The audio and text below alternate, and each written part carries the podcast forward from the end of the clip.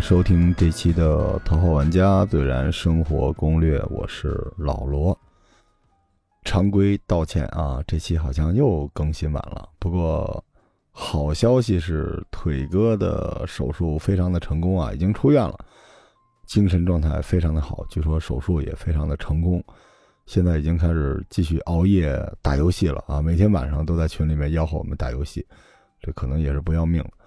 应该过两天就拆线了，而且呢，你也不知道这个手术的技术是进步了还是退步了啊！现在都不缝针了，直接在脖子那地儿弄一拉锁，有一扣，听着有点吓人啊！就在那地儿开了一口子，可能比较方便往里边存东西吧。反正已经胜利的战胜了。甲状腺癌挺好的啊，也替腿哥感谢所有的小伙伴们啊！我就对你们有一个嘱咐啊，一个是接受腿哥的教训，接着去体检，然后大家看见他就推他赶紧睡觉，别熬夜了啊！经常十二点还在线，还在打游戏呢，在群里面说我已经睡了，打开 Steam 一看，腿哥还在那儿带夫钓鱼哈，注意身体啊，这是好事儿。经历了这个事儿呢。我想再次建议小伙伴们去做体检啊，因为前期节目我也说过了，现在人类呢在癌症这个领域里面最大的进展并不是治疗，而是筛查。所以实际上，如果你想与这个世界同步，享受到最高科技的啊关于这个癌症的治疗手段的话，首先你就是去体检，早发现比什么都重要。可能吃个萝卜就能好的事儿啊，非要化疗，对吧？所以大家一定要去体检啊！当然，我也知道有很多小伙伴讳疾忌医，这个不丢人啊。包括我也是，其实有的时候有点小毛病都不愿意去面对，但是不行啊，因为你知道，这不是为了你自己啊，这也是为了你的家庭啊。万一你得了这个病，你将来不光是花销的问题啊，你可能还剩不了商保，这是个大麻烦事儿。所以，为了你的家人，为了你的爱人啊，一定要去体检。这不是闹着玩的，有空去检一下，不用检特别复杂的啊。腿哥这个就是我逼着做了一个最基本的 查血啊，把所有的病都查出来了。然后这段时间呢，节目更新的非常的不积极啊，但是基本上每周还是有一期的啊。主要是要和晃姐去做她的这个歪打正着自传播客啊。这个节目现在已经更新到了第五期啊，希望大家去收听，然后说说我自己的播客啊。前两天呢，受邀去上海参加了喜马这个全明星活动，啊，也被告知我可能是全平台啊流量最低啊，但是商单最高的博客，这个可能是戏言哈，但是凭啥？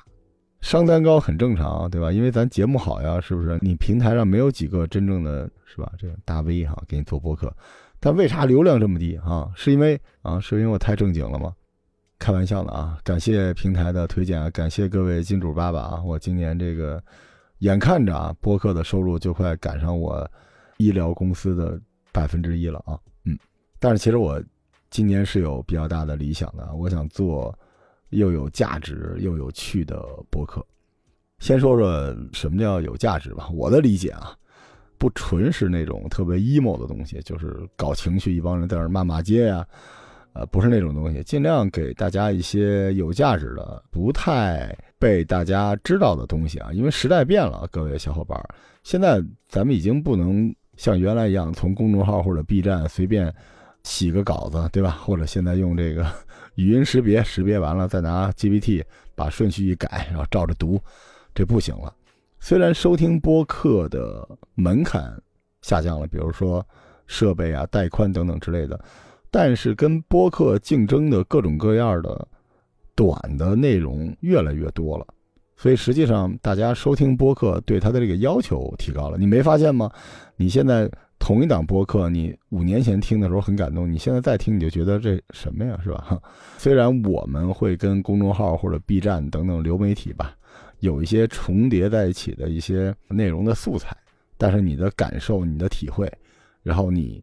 经历的那些社会上的阅历，给你带来的独特的个人化的分析能力，也应该是你内容中非常重要的一部分。所谓原创，创的就是你的观点。如果你本来就没什么观点，对吧？你天天在家宅着，你要告诉大家世界有多美好，是吧？你每天就去看公众号啊，看这个短视频，你跟大家讲讲什么叫商业，是吧？这不闹的哈。我觉得还是要修炼自己吧，才能有价值。而且还有一点，我不是特别认同有些平台上说说咱播客的价值是，你通勤的时候可以听啊，睡觉的时候可以听啊。这不行，因为这样你就没有商业价值了。你合着你不重要，对吧？那大家就拿你当一 BGM，你有什么商业价值呢？我不啊，我想做的内容是非常啊变态的。我对不起啊，我想做的内容是，你必须要停下手里的活啊，你认真的去听的内容。当然我不一定能做到哈，不然的话，你商业价值在哪儿呢？对吧？流量并不等于商业价值啊。现在播客主要的商业模型就是有这种商单嘛，啊，有企业主投放。那你从这个角度上来说，你杀人放火骂街的那种节目，你咋接商单呢？对吧？你接火葬场的吗？再说说什么叫有趣吧，我不是很有趣啊，因为小伙伴也吐槽你没有原来好玩了。是的啊，因为我成长了啊。我不认为娱乐只是搞笑和段子，当然了，有很多搞笑和段子，它流量很大，你听嘛，对吧？就播客又不是排他的，又没有人说只听一个人的，你去听那些。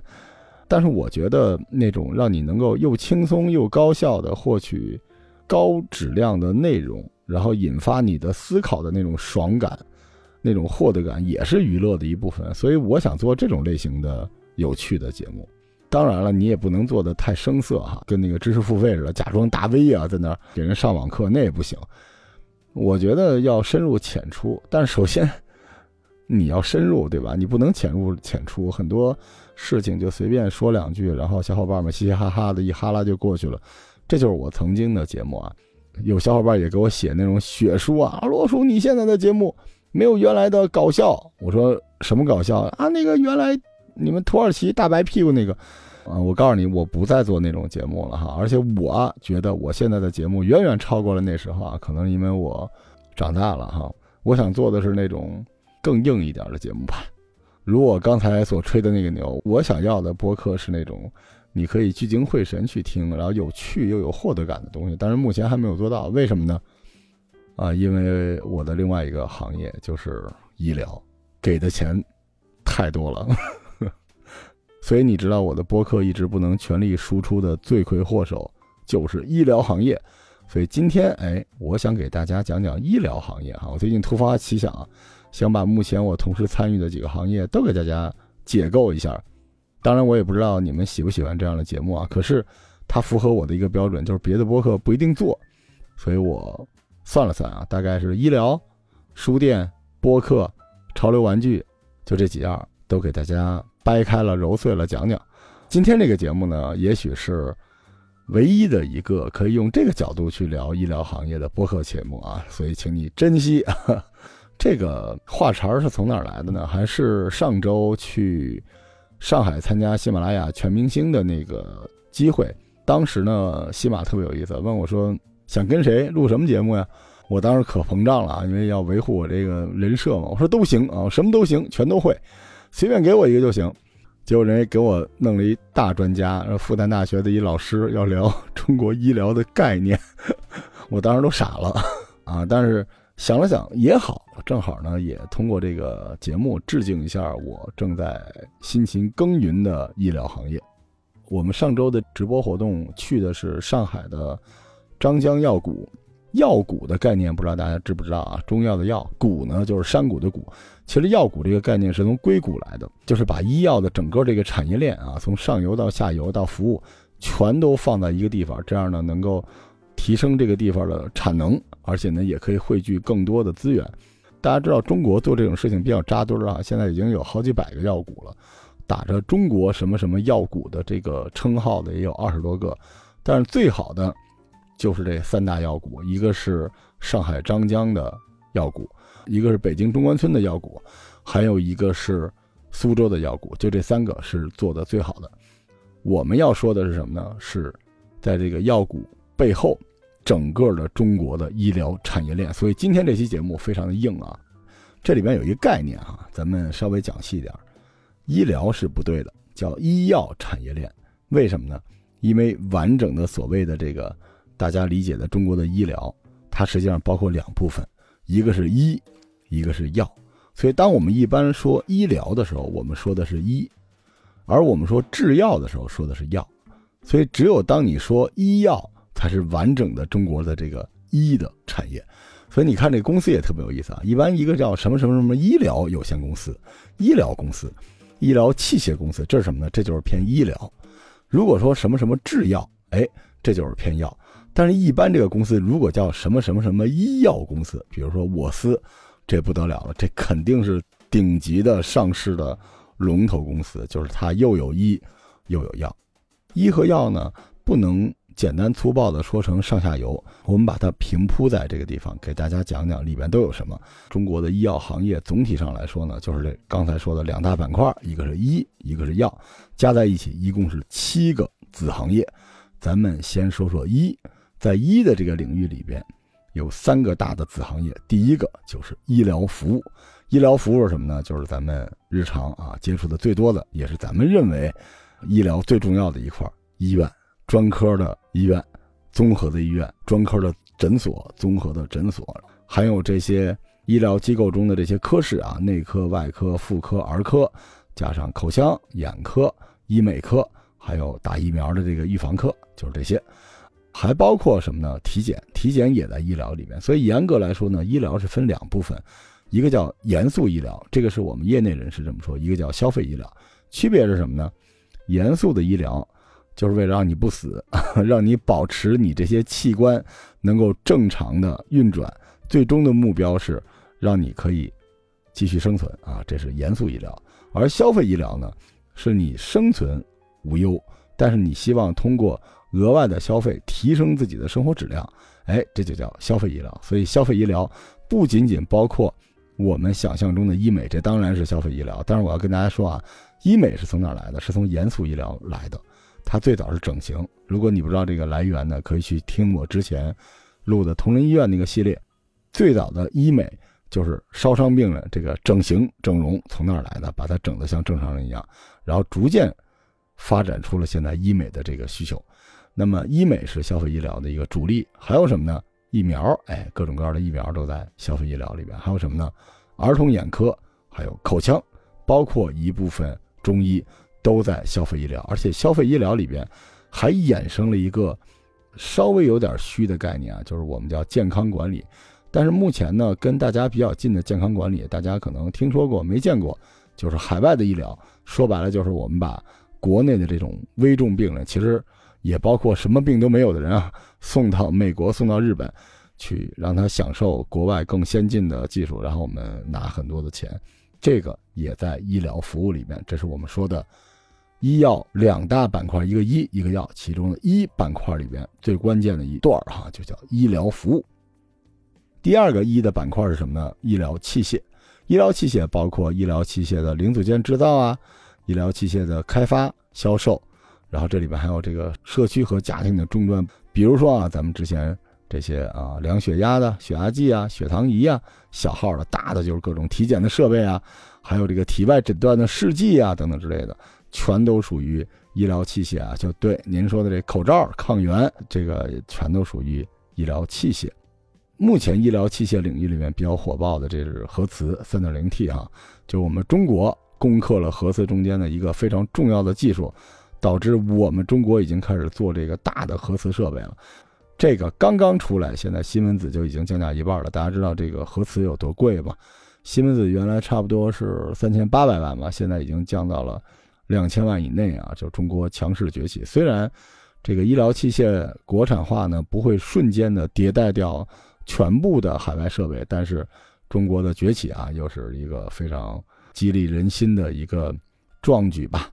这就是我们说的医疗器械啊，第三个板块是医药商业。医药商业呢，基本就是卖药的，就医药的批发、零售等等之类的。你看路边那些药店什么的，它其实哎卖药这个行为偏向医，所以大家发现了吗？医更像是下游，对不对？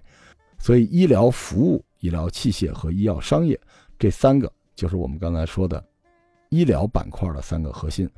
然后咱们再来说说药这个板块，首先。化药就化学药啊，化学药大家听着啊，这个农药不是啊，化学药就是我们现在几乎最常见的这种药，它是什么呢？是用化学和生物技术将矿物或者动植物中提取出的有效成分改造成小分子有机化合物。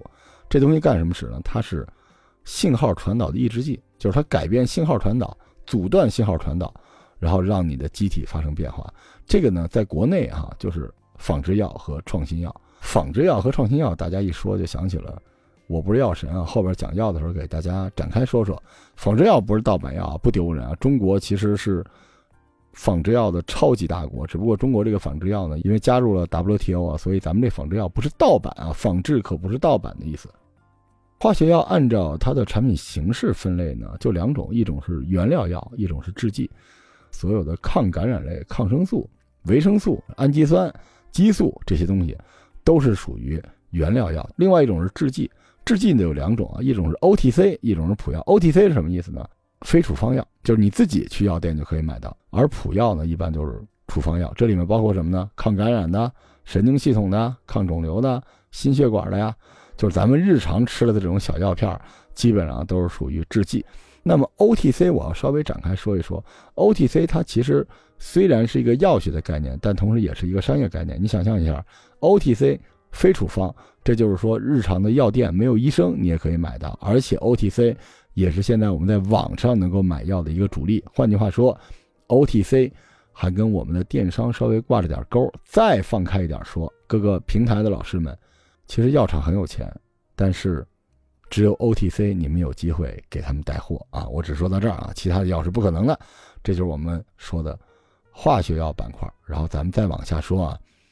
下一个板块是中药板块，哎，中药呢包括传统中药和现代中药，传统中药呢又包括中药材、中药饮片和中成药，啊，中药材大家知道啊就是那种啊野生的或者说咱们这个人工种植的这种药材，中药饮片呢就是其实已经把药材做成半成品了，就是你在这个药店里面看他们搓堆儿啊，小柜子里面拿出来那东西，那个叫饮片。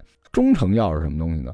中成药其实就是我们日常什么六味地黄啊，啊这个金匮肾气啊，还有咱们之前啊给大家推荐过的这个精致牛黄解毒片，这都属于中成药。中成药里面有大部分就是 OTC 啊，就是你去药店你也没有医生，但你大概了解自己情况也可以买。这个呢其实跟保健品就是一墙之隔了。这就是我们说的传统中药啊，这都是传统中药，包括中成药也属于传统中药。现代中药是什么呢？比如说啊，什么复方丹参滴丸，这就属于现代中药。现代中药是什么意思呢？就是用西药的逻辑，把一些中药去解构分解，啊，然后把其中的这个有效成分进行化学分析，然后呢，再根据这个有效成分再给它制造成制剂。所以换句话说，它这个药还是中药，但实际上它的这个制作方式已经很像化学药了。这个呢，就是咱们说的。现代中药，而现代中药实际上在国际上的应用也是比较广的啊。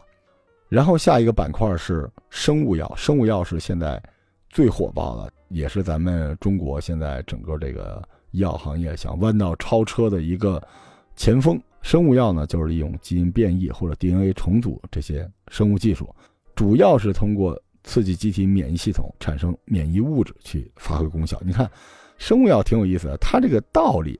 跟咱们中药有点像，大家发现吗？中药就是固本培元，说我不给你身体里面玩化学，我就是把你身体里面原本的这些机能，通过我们中医的内外治，针灸、火罐、艾灸、推拿、刮痧，还有咱们说的传统中药、现代中药，去激活你身体自身的这个免疫能力。你看生物药 殊途同归啊，很像中药啊。生物药也是利用基因变异和 DNA 重组技术，也是去刺激你的机体。免疫系统产生免疫物质很好玩啊，生物药的主战场就是癌症、艾滋病、心脑血管病，这都是要命的哈。所以其实生物药现在是一个全世界最火爆的医药领域吧，也是咱们中国的医疗行业想用它去进行国际化的弯道超车的这么一个主战场。生物药主要就是疫苗啊、抗体啊、血制品啊这些东西都属于生物药啊。在药里面，最后一个板块是药物的研发。药物研发呢，你可以理解为一堆实验室，然后一堆生产药的合同研发公司，哈，一些制药的企业，还有一些定制制药标准的这些企业，啊，这都属于药物研发，就是它这里边呢，基本就是各种 license 呀，各种这个经纪公司呀，各种这个科研单位都在这里边。所以，哎，这就是我们刚才说的这个药板块，包括这个化药、中药、生物药和药物研发。所以，咱们再总结一下，整个咱们了解的医药行业是分两个大板块的，一个是医疗，一个是药。而医疗里边分三块，第一个是医疗服务，第二个是医疗器械，第三个是医药商业。而药这个板块分为四块，第一个是化药，第二个是中药，第三个是生物药，第四个是药物的研发。这七个板块就是我们目前所在的完整的医药行业的产业链都在这儿了，就是这七个板块。您说您进了医疗圈，您进了医药圈，你再怎么绕都绕不出这七个板块。说完这个，咱们再回来看看药股哈，因为国内现在这个药股，你可以理解为之前的产业园、创业园，就是这个。我们刚才也说了啊，最好的北京中关村、上海张江和苏州工业园区，这三个就是国内的前三甲。这三个主要干什么呢？新药研发、高端医疗器械和生物技术。你看，新药研发和生物技术都属于我们刚才说的药的这个系列，而高端医疗器械是属于。医疗的这个领域，所以你看，他做的都是最贵的，也是最新的，能够充分把新的技术给用起来，就是为了跟国际去 battle 去竞争。所以现在中国的药股里边，虽然有各自的特色啊，有各样的说法、各种政策，但实际上大家的主攻方向都是新药、高端医疗和生物技术。这里边的新药和生物技术有一点点的重叠，但更多的新药是化药。我们基于仿制药的新药研发，这个我们后边再展开聊聊哈，跟大家说说咱们中国的药市场吧。一提起这个，大家就会想起《我不是药神》这个电影哈。但是我得跟大家说，到了二零二三年了，仿制药依然是我国医药市场的主体。我们这个医药工业都是以仿为主的。现在中国将近八千多家的药厂，百分之九十一都是仿制药企业。没想到吧？生产一个药是非常非常难的哈。原研药是什么意思？就是原始的研发出来的药，这叫原研药。原研药从一开始立项到上市，差不多要花掉一亿美金吧。这种最基础的投放在一亿美金左右。但是这个药，从你申报上市到你上市到实验到让大家知道，差不多就要消耗十年左右的时间了。而这个药在国内上市。最长时间也就是二十年的专利保护，所以实际上一款药真正的获利期也就是十年。一旦过了这个专利的保护期，大量的仿制药就会进入市场，因为其实国家只保护你二十年嘛。那么你前十年都在实验，后十年赚钱，再往后，大家就都可以仿制你的药了。虽然可能质量参差不齐，但是价格可能是你的十分之一啊。所以这一下子这个药品的价格就会降下来。比如说啊。跟腿哥有关的这个糖尿病的药，大家知道之前格华酯这个药，我们现在叫二甲双胍。格华酯这个药刚刚投入中国市场的时候非常贵的，但是它过了期了，然后二甲双胍出来，二甲双胍一旦出来，格华酯整个的价格就降下来。但是我要说啊，二甲双胍和格华酯它的这个原理是一样的，但是药效还是不一样的。实际上大家去开药的时候，你别跟人说我要仿制药啊，千万别这么说，你就跟他说国产的。还是这个进口的，或者叫原装的，原装的就是我们刚才说的原研药，而国产药其实就是仿制药，但差距很大啊。可是呢，仿制药有一个好处啊，仿制药一上市，这个原研药，如果咱们不是药企啊，咱们是这个普通老百姓来说，这原研药的价格一般就会跌到一开始的两折到三折左右，这也是一个好事儿。仿制药呢，针对于原研药而言呢，其实它是一种非专利的药品。但是它的剂量、安全性和作用、适应症这些方面跟原研药的差距应该是不大的，这个呢是国家保护的。可是这里有一个问题啊，在中国的市场上，关于仿制药的一致性评价，比如说我们六个药厂都去仿制了某一款药品，但这六个药厂的审核、审计和质量监测是。在不同的标准下进行的，所以一旦出来某一种药，就说，哎，你是这个厂子还是那个厂子的？一般这种情况下，你就买那个大厂的。但是这个其实是目前一个乱象，我觉得可能过几年吧，关于仿制药的一致性标准化的评价体系建立起来，仿制药就会更加规范。现在如果大家去买一些仿制药的话，尽可能就去买那种呃，大厂的还是好一点。第二呢，就是可及性问题啊。首先，大家知道这个既是医疗，又是哲学，又是政治。你有两个标准，第一个标准是有药可医，第二个标准是有钱买药。可是如果你实在就是买不起这个药，那就会面临一个新的困境。制药公司研发一个药，它需要投入大量的时间、金钱成本，它赚到更多的钱就能研发更好的药，而你又没有钱去买这个药，所以那些药你用不到，又不人道，所以实际上这是一个矛盾啊。这个矛盾其实永远存在在我们医药的这个环境里边。这时候呢，其实还有另外一种。实现药品可及性的方法就是强制许可，这可厉害啊！强制许可，这就是国家玩赖，你可以这么理解啊，就是在国家的特定情况之下，不需要经过专利权人的同意，就可以授权其他人实施这个专利。就说白了，我强制性的让我的人去仿制你的药，我根本不需要跟你谈判。什么情况下可以使用强制许可呢？我国的标准啊，我们这个专利法四十九条规定了。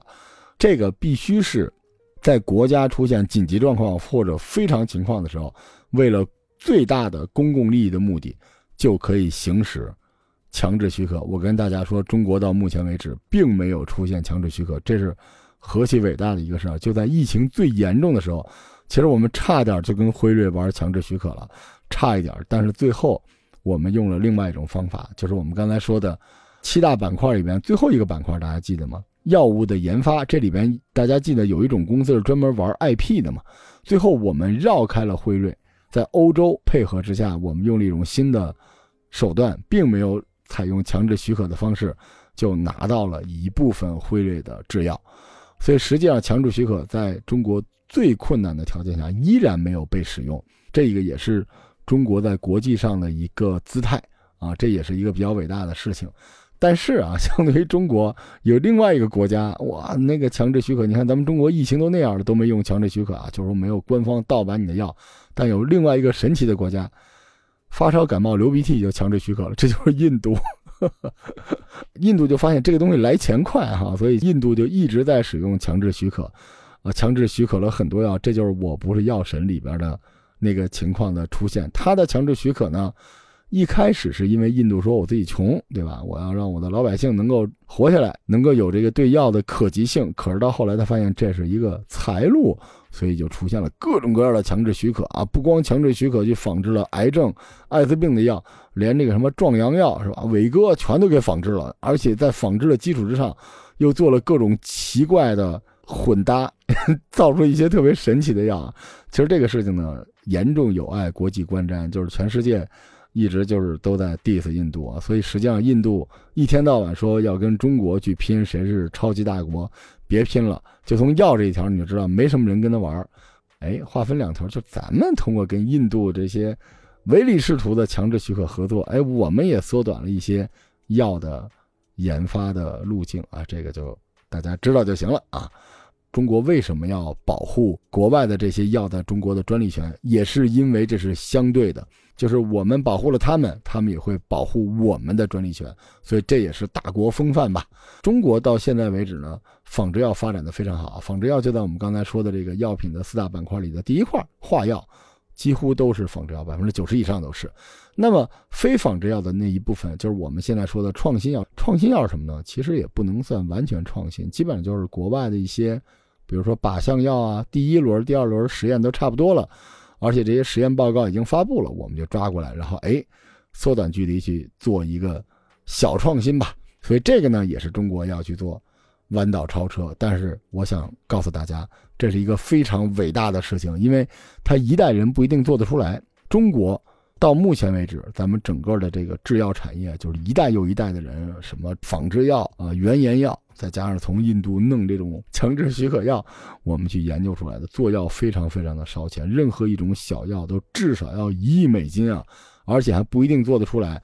所以其实有些时候，我觉得制药特别像海军，就是当你真正国力强大了，你才会去做这种巨大的人力物力的投入。但是它虽然当代是压力比较大，但是功在千秋啊！这是我们给我们整个制药工作者吧，集结点赞，这个才是真正的综合国力的体现。然后目前这个化药呢，其实承担了我们最主要的这个日常老百姓从亚健康到一些基础病状的治疗都在这个地方。曾经做过一个研究啊，美国有一个橙皮书。这个橙皮书是什么东西？大家知道，对于医药或者医疗来说，最关键的是预防，而不是最后的治疗。因为如果你能够预防的话，其实你就等于用很小的代价解决了问题嘛。所以在橙皮书美国的这个标准手册里边呢，实际上对于重大疾病的预防用药它是有规范的。结果我们发现，在中国目前到二零二零年已经上市的，跟美国同步的橙皮书里的药只有人家的三分之一。而且甚至还有另外三分之一也已经过了专利期，什么意思呢？就是我们可以合法的去做仿制药，但我们都没来得及做，为什么呢？还是需要慢慢发展，这需要一个进程。所以实际上咱们的化药，非原研药也非创新药，只是仿制化药这一块还有巨大的上升空间。当然了，我们一手去做仿制药，这样呢可以降低我们老百姓吃这个。进口药的成本可以让我们的老百姓以更低的代价去维护自己的健康，也可以帮助我们创收啊，这是一块。另外一条线呢，就是我们用创收的钱去做我们的创新药，而且尤其创新药里边有一部分生物药，这个是可以弯道超车的。这就是这些年来中国制药产业的一个主要的发展方向。两手抓，两手都要硬啊！我们之前的这个直播里边也讲到，其实。现在我们最热的概念是老百姓能不能活到一百二十岁啊？当然也很多公众号说啊，你要生命的厚度还是长度等等之类的。但是咱们不抒情啊，咱们算医疗工作者，咱们跟大家说说一百二十岁是怎么来的。这是美国佛罗里达大学的遗传学研究中心海弗里克博士在实验室条件下对人体细胞进行的一个实验。细胞只要能不断的分裂有活力，我们人就会一直生存；细胞死了，我们人到最后也就挂了。他的研究结论认为，人体的这个细胞呢，会大概分裂五十次左右，这个叫海弗里克极限。而细胞每次分裂周期差不多是二点四年，所以五十乘二点四，这就是现在国内外最认的，一百二十岁的一个概念。就是说，如果人类正常来说，账面上是应该能活到一百二十岁的，但是中国的平均寿命只有七十七岁啊，这个已经是疫情之后了。之前中国的平均寿命是七十六岁。大家如果感兴趣，可以看一看平均寿命是怎么算的。它其实不是一个总结，因为我们现在总结出的这个去世的人，啊，比如说今年我们看这个人七十七岁去世，那等我们到七十七岁，可能要好几十年之后呢。所以实际上平均寿命是他计算了预测跟你所在的同一时代的人大概能活到多久。他怎么算呢？就是按这个不同的病症去世的概率来算出这么一个数。所以实际上它不是一个结果，它是一个预测哈。所以不要悲观啊！这个七十七岁只代表以我们此时此刻为轴，以二零二三年为轴。我们过去的人认为我们的未来还能多活多少年，所以实际上它不是特别特别的准。那么现在抗衰的研究已经进入到了永生和长青的概念。换句话说，我们有一种发现，我在之前腿哥的那个节目里边说到了，其实癌细胞和我们说的这个。永生是有直接的关联啊！如果大家忘了那一段，可以翻回去听一听啊。就是端粒和端粒酶的故事，癌症能够激活端粒酶，而端粒酶可以让端粒不停的复制。只要端粒一直有，细胞就不会停止分裂。所以实际上，癌症是一种永生，只不过癌症的永生是癌细胞的永生，并不是癌细胞载体的永生。所以很多时候，癌细胞活得特别特别好，但为了它活得好。把我们其他的细胞都给干掉了，导致器官衰竭，然后人死掉了。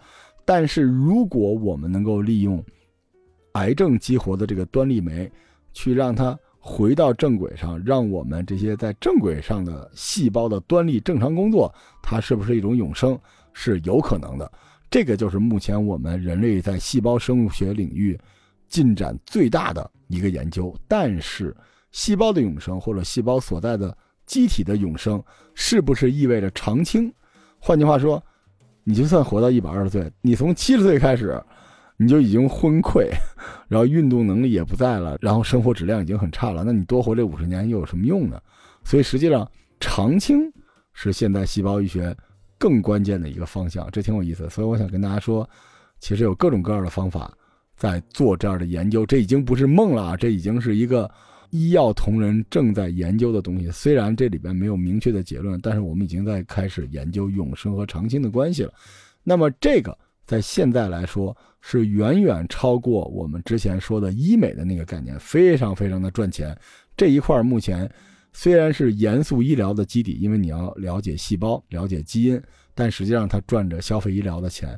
这个东西叫什么？叫抗衰。我们现在把抗衰放在了消费医疗这个战线上，为什么？因为它非常非常的贵啊。抗衰目前有哪些手段呢？哎，首先全明星抗衰手段干细胞疗法，这就不多说了啊，因为好像不让说。但是干细胞基本就是从你的这个肚子下边直接获取，把这细胞提出来，然后培养，然后再从你身体里抽出脂肪，在实验室里边分离。最后再用静脉回输给你，就用你的细胞去培养出来。大家这么理解吧？就你身体里边每一个细胞都是上班的人啊，有的是这个当播客的，有的是 UP 主的，啊，有的是这个电竞的。好，还有另外一种人，他这个身强体壮，但是干什么都行，只是没上班，就在家里边宅着，但随时可以出来上班。这就是干细胞。所以干细胞提出来呢，就是为了让他这个以非常精壮的身体啊。回到你的体内供你驱使，所以这是干细胞。可是干细胞又有一个危险，其实干细胞某种程度上来说，是不是很像癌细胞啊？对吧？因为他手里没有剧本。我们之前说了啊，秦军修长城的故事，没有剧本和拿错剧本是一样的。所以从某种角度上来说，干细胞也是癌细胞啊。所以现在干细胞的效果很明显，但是干细胞的副作用目前不可控。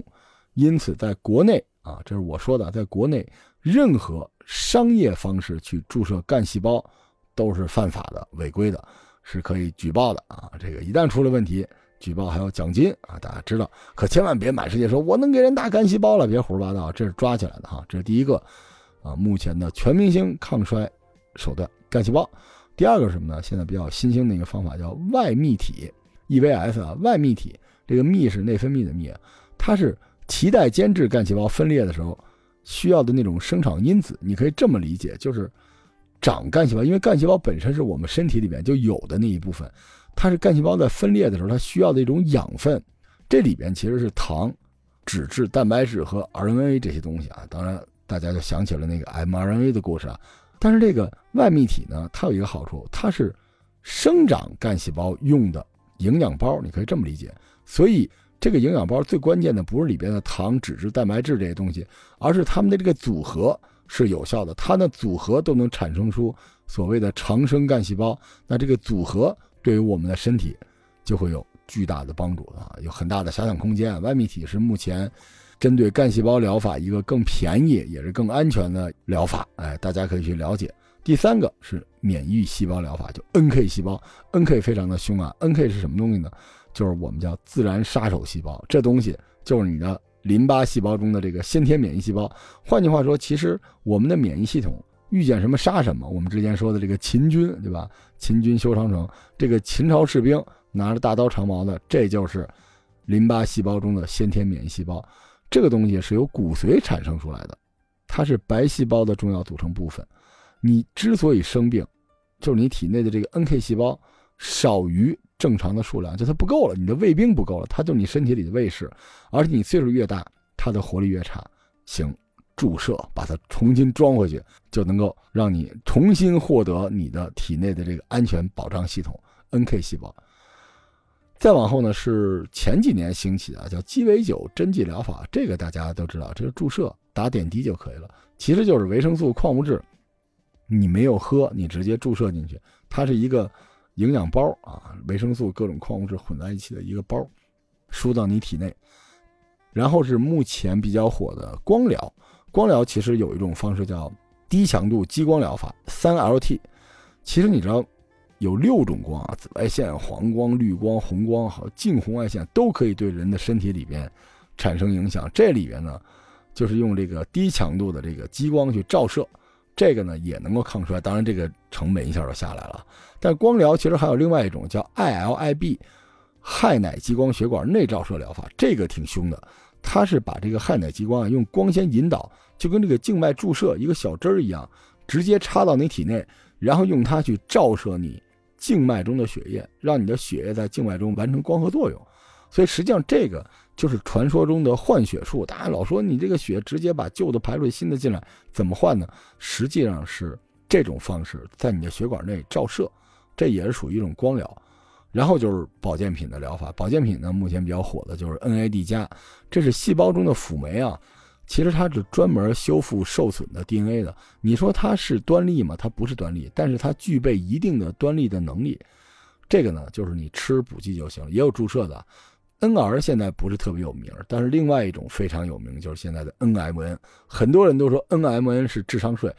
OK，你可以这么理解，因为 NMN 的这种注射方式，它的发功的原理是不可监控的。但如果你认为它是智商税，干细胞就也是，因为干细胞的副作用不可监控，所以其实，NMN 跟干细胞一时卧龙凤雏哈。但是 NMN 呢，如果你想吃想买也行，一千多块钱只买日本的啊，相信我，只买日本的，不要买其他的地方，因为相对靠谱一点。但是这个绝对不是一个医疗方向的推荐啊，这只是保健品而已。最后的抗衰就是我们中医养生啊，中医养生就胃治、内治、外治什么的。刚才我们在讲生物药的时候也说过，其实中医在概念上是领先整个全世界的医疗的，这是真的。只不过中医呢门槛太低，而且它的描述方式不国际化，但是它的理论是通过内治和外治。中医内治给大家再背一下啊，传统中药和现代中药，而传统中药分为中药材、饮片、中成药。外治呢，就是所有的手法，针灸、火罐、艾灸、推拿、刮痧等等之类的这些东西在干什么呢？固本培元，就是来刺激你体内的免疫系统，让它去解决问题。所以其实中医最后的这个治疗方式是非常靶向的。它虽然不能说通过按摩把你的 DNA 序列给重新排一遍，但它的方式和目前国际最先进的细胞生物科学是一个理念，这个是很神奇的。但是我们中医人的骄傲，当然。你也要知道，如果中医的表达理论更合理、更严谨，其实中医会走到一个更高的位置。这个责无旁贷，我后边会给大家做更多的跟中医有关的科普。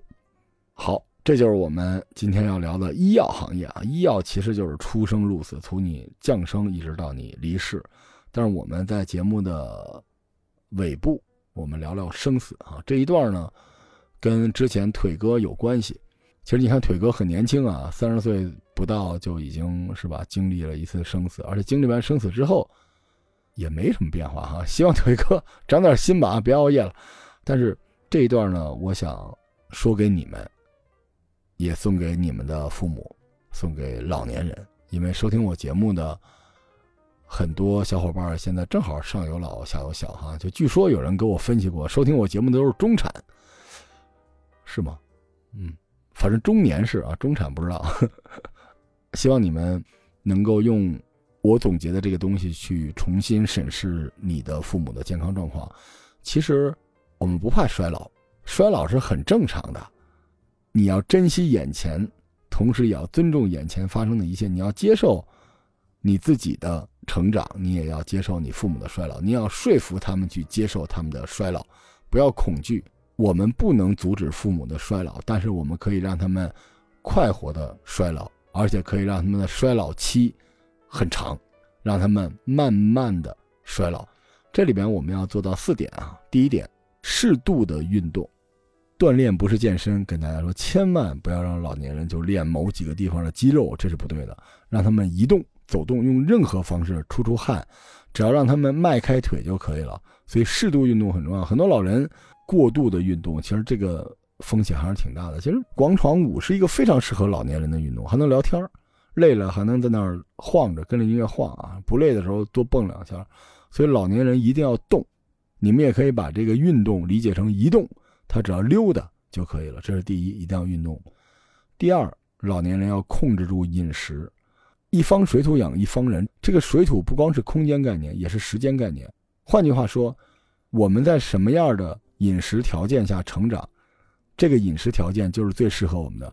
我们的父母这一代老年人，他们出生的时候，他们成长的过程中，他们的物质生活是非常艰难的，他们吃不到那么多好东西。可是等他们老了，我们为了尽孝，我们给他吃了各种各样的东西，他们的肠胃是承受不了这些东西的。这些好东西对他们的肠胃来说都是压力，大家一定要记住这一点。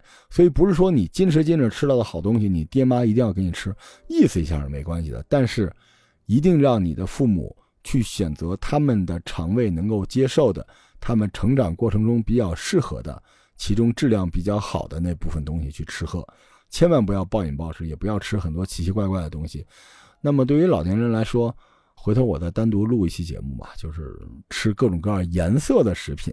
饮食里边我们多说一句，保健品不能吃太多。如果他缺什么，你补一点什么。比如说啊，老年人肯定缺的东西是什么呢？钙片 o k 辅酶 Q 十，OK，维生素，OK，鱼油不用吃那么多，因为它无法代谢，甚至无法吸收。我之前那期节目也介绍过红参，这个也要看他的体质。所以遵医嘱，别乱吃啊！最基础的钙片和辅酶 Q 十以及维生素，这是可以的。其他的千万别吃一大堆乱七八糟的东西，千万不要这样哈，因为它代谢不了。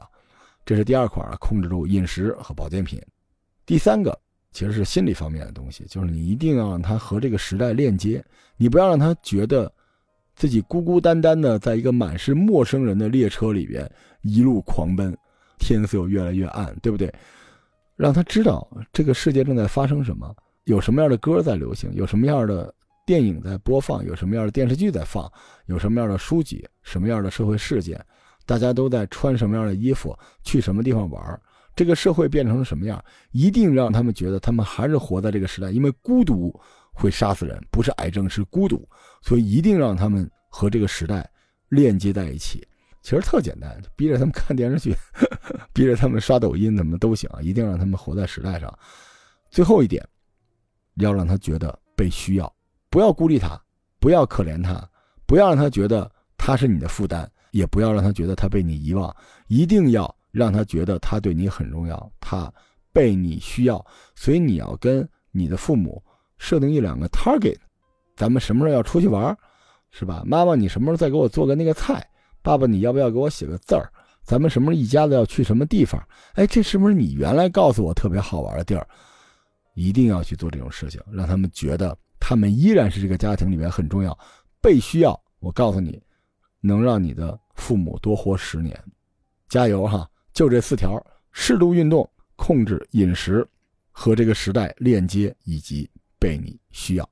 只要有这四点，我们就不怕衰老。我们可以让他。快乐的衰老，从某种程度上来说，我们要让老年人把衰老过成躺平，我们的爹妈才是真正有资格躺平的。我们出去战斗，对不对？很多小伙伴说啊，太卷了，不卷哪来钱？从古至今就是卷才能出好活，好活才能出更多的钱。咱们去捡，让爹妈躺平吧，好吧？最后呢，挺逗的，有那个咨询公司啊，前阵子一直。听了我的节目嘛，找我说想咨询，可能小伙伴你们不知道啊，我们这医疗圈的咨询公司是这样的，匿名给你打一电话啊，罗总，我们想咨询这几个事儿，呃，费用呢差不多就是四十分钟，一万到两万块钱啊，真的是这样，我给拒了啊，为什么呢？我做播客比你这赚的多多了啊，我呸，我才不要呢，啊，你们不是想听这个做什么诊所赚钱吗？我回头给你们单独录一个三年回本，国内排第一的上市公司是怎么做高端诊所的？三年收入破亿，好吧？当然了，你非要给我钱啊，就不行，我必须要给你钱。现在也可以转给我，不着急啊，你转给我，我立刻就做好吧？其实录到这儿哈，这期节目就结束了。但是我今天吧有一小感慨，我老婆逼着我跟她看白敬亭和宋轶的那个新剧啊，其中有一段。这两口子就觉得侠之大者为国为民嘛，想让老百姓能够用很低的钱啊去买到粮食，要改善老百姓的生活。然后这个剧里有很多人是为了黎民百姓如何如何，呃，听着有点中二啊，也有点理想化。但是突然之间，这个事儿就打中了我。你知道，商业是商业，人情是人情。我们这一代八零后，我相信很多人都是带着。为了更多的人生活的更好这样的理想，投入到这个社会中的。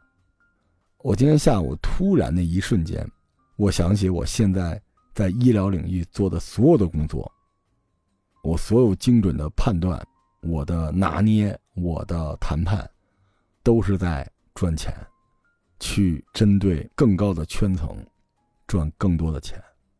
虽然在我职业生涯的这个阶段，终于做上了我最想要的主流的医疗行业，但是我并没有去努力做那种让更多的老百姓花更少的钱就能买到更好的健康服务的这个事业。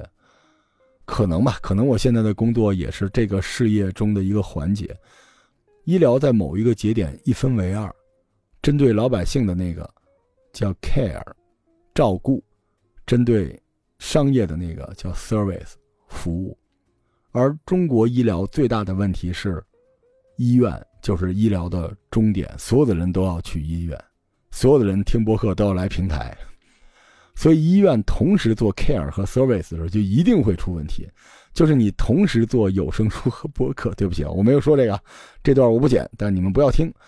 所以实际上我今天下午就产生了一个一瞬间的恍惚，我就在想，我离我的目标越来越近，但是我并没有离我的理想越来越近。今时今日还有没有人在那一瞬间突然想起来，我们是？要为更多的人去谋福利，我们是不是这样的？虽然这个东西在现在的社会听起来像一句口号，甚至连理想都不算了，但是有那么一瞬间吧，我突然就觉得职业经理人没什么可吹的，他就是一份职业而已。所以我觉得我可能把我对这个世界所有的善意都留在了我的播客节目里边。在现实生活中，我真的是一个牙尖齿利的职业经理人。我赚着很多很多很多的钱，为我的机构谋取最大的利益，无论是书店、出版还是医疗。虽然这个逐利的过程看起来很燃啊，很多人说罗叔好奋斗啊，世间万物皆可燃，人有再少年，花有重开日。但实际上，这个事情的本质它只是利益，它不是公益。我也没有说我一定能做到公益，但是我只能说，也许吧，也许有一天。我有更多的资源，就像我当年做《本草生活》一样，我会做一个让更多的人可以用更好的价格买到更好的服务的这么一个医疗。而现在，只有在播客世界里边，我还有那么一点点的骨气，去做我觉得对你们有价值的内容，即便是和流量逆行。比如今天这期节目，一点也不搞笑哈。如果你想听，我操！惊了！你想听那种节目，划走就可以。下次我做搞笑的，我提醒你，你再回来。我一直觉得我的博客是我偷偷摸摸送给世界的礼物哈。虽然世界可能不 care，但是你们喜欢就行。我亲爱的听众朋友们，衷心的感谢你们的收听，祝你们都健康。最后说一句特别招人讨厌的话：虽然世间万物皆可燃，但请你一定记得要去。做体检。